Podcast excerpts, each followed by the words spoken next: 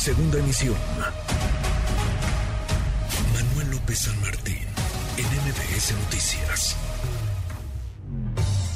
En MBS Noticias, la opinión de Ezra Shabot.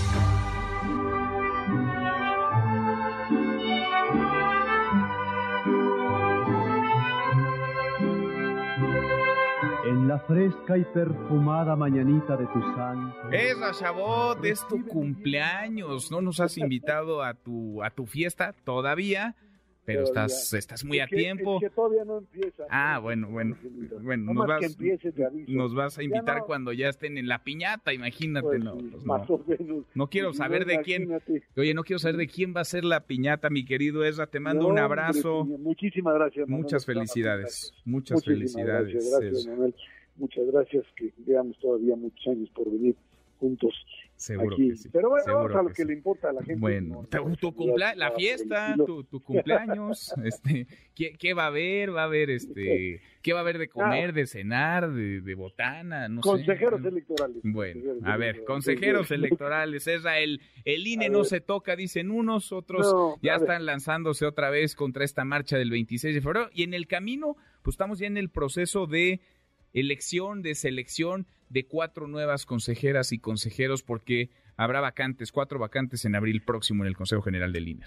A ver, Manuel, la historia ha sido muy clara en ese sentido. Normalmente, eh, desde que pues, la transición democrática mexicana se dio en el INE del 94, eh, lo que se consiguió como pacto entre los partidos políticos era no solamente que cada partido pudiese pues proponer, sino que los perfiles, y ahí es donde estaba la clave, fuesen perfiles de pues personas que fueran relativamente aceptables, o sea, gente que tuviese conocimiento del tema electoral, gente que tuviese, hubiese pues, tenido una formación académica que lo hubiese pues, eh, hecho de una u otra manera, alguien que eh, tuviese la capacidad, la posibilidad de pues eh, poder tener un juicio adecuado y fundamentalmente que no hubiese una militancia política, al menos previa. Dicen todos, no, es que después los consejeros se fueron a los partidos políticos. Pues sí, pero eso fue después, después de su propia eh, pues, actuación como tal.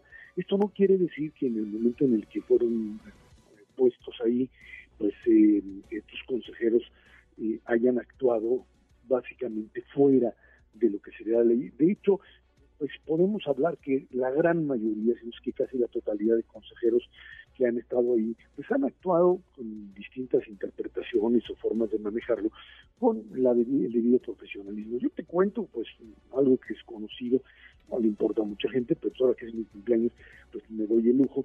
Yo estuve ahí metido Sí, en este proceso. Llegué a la final, 2000, ¿qué fue, Ezra? 2006, 2006, 2007, 5, 2007, las elecciones de 2007. este, llegué casi a la final por ahí. Este, de hecho, ahí tengo un periódico que pues eh, sacó que yo era uno de los ganadores y no, no. Eh, al final alguien metió la mano y dijo a este no, a este no, no, no, no, no era el adecuado.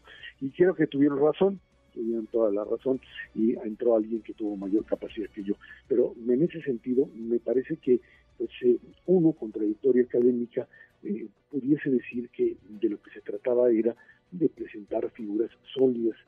Hoy, hoy creo que el tema de fondo es no, so- no si hay insaculación o no, es el hecho de que hay una ruptura política, no hay un diálogo interno. Por eso estamos hablando de estos escenarios extremos, de decir, pues vámonos a la, a la tómbola, ya sea en el, eh, en el propio Congreso o en, la- o en la Suprema Corte de Justicia, vemos eh, los integrantes del Comité Técnico de Evaluación, es una guerra partidaria abierta con figuras, algunas de ellas pues notablemente partidistas, li- ligadas pues al propio bloque de gobierno y del otro lado intentando pues meter la mano. Suena un poco raro el hecho de que ayer los partidos de oposición dijeran pues ya los van a meter, hagan lo que quieran y se hayan ah, eh, votado en abstención. Creo que en ese sentido pues estamos eh, generando un escenario muy, muy, muy malo para el país, porque estás corriendo en la línea de la descalificación previa del árbitro, o sea, de entrada.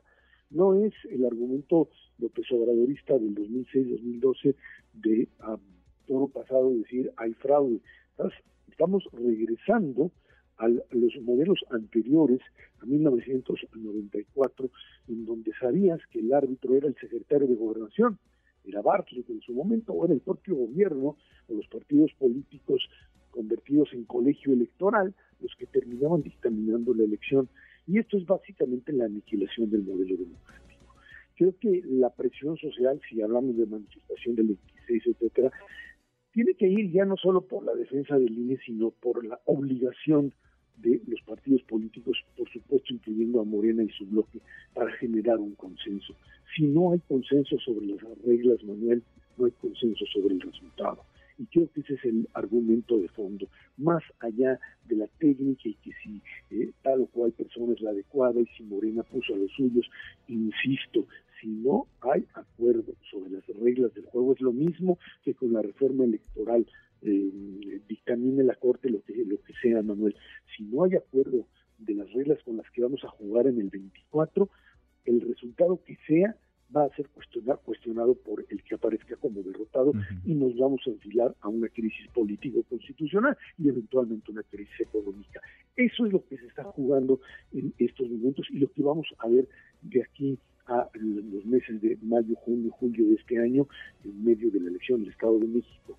Eh, esta polarización que la hemos visto desde inicios de sexenio, en donde si no hay acuerdo, si no hay diálogo oposición-gobierno, estamos condenados abiertamente a que el próximo INE, como sea, sea un INE descalificado a priori, porque el resultado electoral no va a ser reconocido por aquellos que simplemente tampoco reconocen como válidas las reglas del Por ahora, Ezra, todos están sentados a la mesa, es decir, todos los partidos políticos están sentados en la Cámara de Diputados, todos avalaron las fechas, las fechas del proceso, ¿no? Esta primera que es la inscripción, la convocatoria, arrancó ayer, eh, concluye el, arranca hoy formalmente, aunque ayer se aprueba, pero arranca formalmente, se integró el comité técnico de evaluación.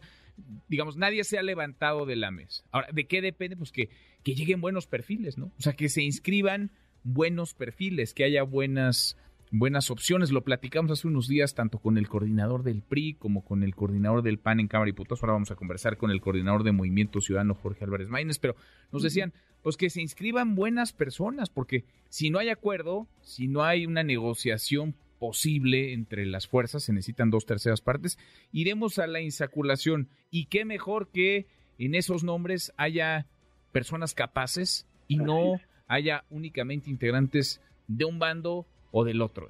E, e, esto, esto me parece importante lo que tú dices, Manuel, porque así era el mecanismo. Yo te puedo decir, lo digo con toda honestidad de forma abierta, cuando yo decidí inscribirme en ese momento, lo que yo hice fue no solamente escribirme y llevar el proceso, sino sí ir a platicar abiertamente con casi todas, si no es que todas las fuerzas políticas, y preguntar si mi perfil era el adecuado o no, si me veían como una parte que podían confiar, no en que iba a votar a favor de ellos, sino tenía yo las características para una para un, un, consejero electoral en ese momento.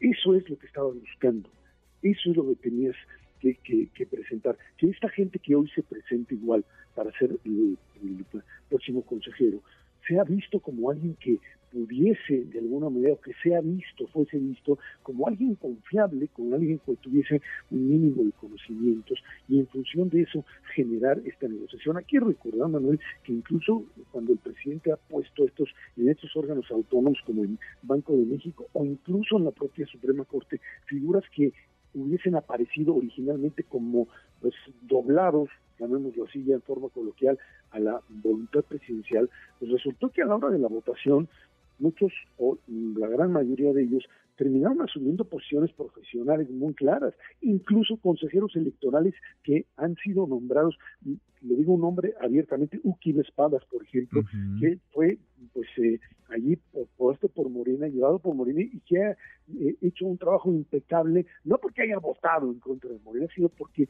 simplemente pues ha aplicado la norma con respecto a lo que por supuesto por un lado conoce y por la integridad con la que se ha manejado dentro del proceso. Esa es la gente a la que necesitamos, esa es lo que se necesita. Si finalmente Morena tiene la fuerza suficiente para ganar elección del 24, adelante, pero tiene que haber reglas claras y tiene que haber consejeros totalmente confiables para todas las partes. Pues vamos, vamos a ver, ojalá, ojalá sea un proceso transparente, pulcro y ojalá se inscriban buenos perfiles, que hay muchos y muchas con capacidad para ocupar alguno de esos cuatro asientos en el Consejo General del INE. Erra, feliz cumpleaños, abrazo grande, que sea un buen inicio de una nueva vuelta al sol. Gracias, Esra. Gracias a ti, gracias, muchas gracias por eso y por todo.